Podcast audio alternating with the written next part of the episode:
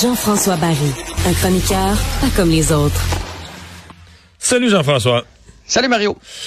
Alors, euh, ben, euh, parlons d'abord de, de hockey. Euh, les Panthers qui ont, moi finalement, j'ai regardé hier soir, mais j'ai été déçu. Hier, fourni un effort, mais tu peux pas te faire blanchir. T'as beau dire Vasilevski, il y a quelque chose.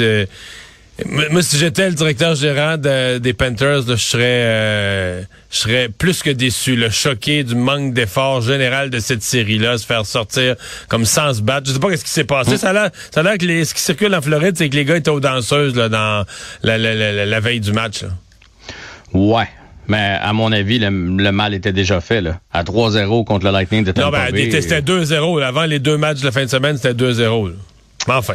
Mais l'engagement était pas le même du côté des Panthers que du côté du Lightning. Je pense qu'on peut le résumer comme ça. Là. Si le Lightning, euh, si les, Panthers veulent apprendre à comment gagner, ils ont juste à regarder la série. Là. C'est disponible partout. Qui regardent les matchs, ils vont voir c'est quoi là. Plonger pour sortir la rondelle du territoire, plonger pour bloquer des lancers, euh, se sacrifier, euh, être brillant lorsqu'on arrive dans une bataille à 50-50, que tu as autant de chances de la gagner que de la perdre, puis dire non, je vais, je vais me replier dans ma zone c'est ça qu'ils ont fait, le Lightning. Là. Euh, le Lightning, d'un, c'est un rouleau compresseur. Les autres qui ont appris comment gagner sont vraiment beaux à voir aller. Là. Lorsque Kucherov a mis la switch à on dans le match, dans la, dans la série contre Toronto, euh, Vasilevski, la même chose, Edman, parce que c'est eux autres là, qui traînent l'équipe. Pointe est pas là. Euh, Stem, Stemkos fait rien.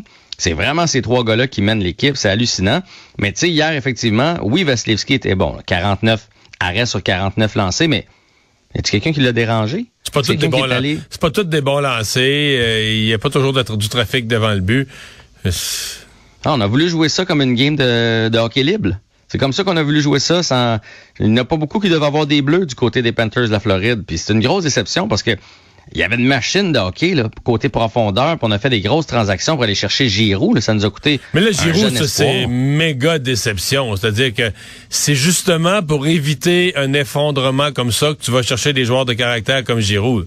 Exact. Puis, tu sais, finalement, tu te fais sortir assez rapidement. On a donné un premier choix plus un espoir pour Cherrod. Je veux dire, ils ont misé beaucoup, puis ils ont plusieurs joueurs, eux autres, qui vont être assignés. Donc, probablement que les Panthers ne seront pas capables de, de, de, de refaire l'année prochaine une aussi bonne saison et avoir encore une chance en série. Fait que c'est c'est très très très très très décevant. Trois buts en quatre matchs, c'est la meilleure équipe ou une des meilleures équipes à l'offensive durant la saison.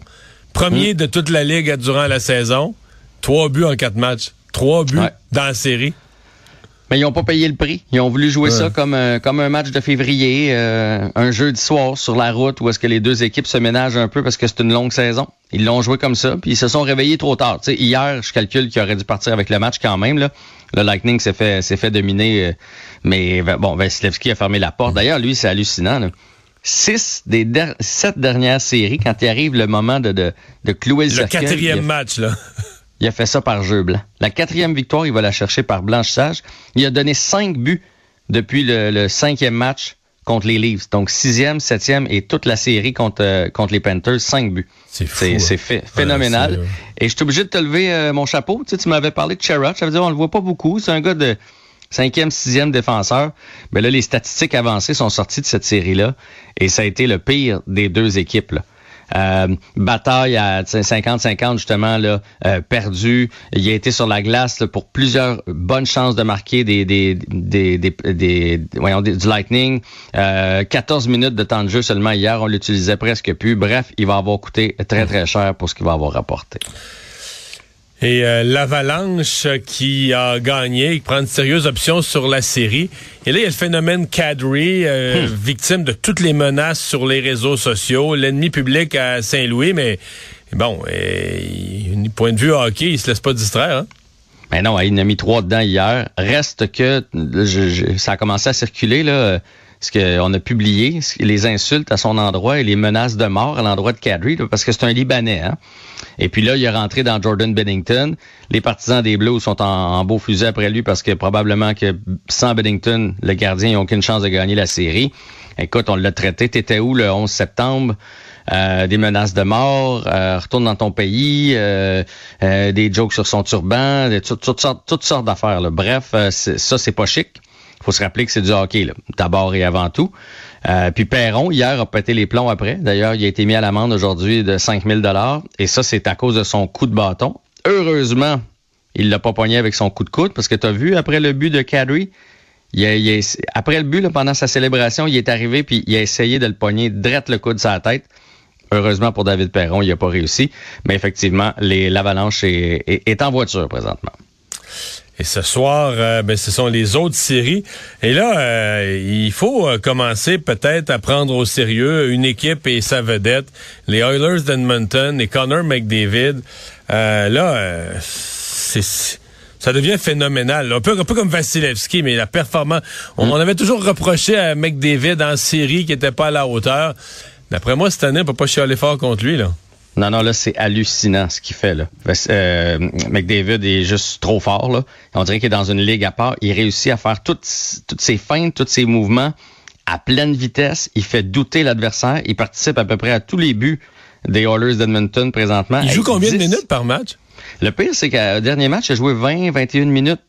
Euh, mais il est tellement dominant à chaque fois qu'il embarque. À chaque fois qu'il embarque, il a une chance de marquer. C'est fou. On a l'impression qu'il est là tout le temps. 10 parties, 6 buts, 17 passes, 23 points en hockey de série. Là. Les derniers qui ont fait ça, c'est le 99 puis le 66. Il n'y en a pas d'autres qui ont réussi à faire des, chiffres comme ça. Et c'était à une époque où il se marquait beaucoup plus de buts. Donc, ce que McDavid est en train de faire présentement, c'est hallucinant. J'ai comme l'impression ce soir que les Flames vont vouloir le brasser, revenir à du jeu à la, à la Sutter, l'entraîneur, du jeu très, très serré, fermé. On va l'avoir à l'œil. Euh, on, veut s'enligner, d'après moi, du côté des Flames pour un match de 2 à 1. Parce que si on veut jouer euh, offensive comme offensive, on n'a pas ce qu'il faut. Non. Non, on avait eu l'impression peut-être qu'il l'avait dans le premier match, qui a fini 9 à 6, mais effectivement, ils l'ont pas. Hey, merci beaucoup. À demain. À demain. Bye. -bye.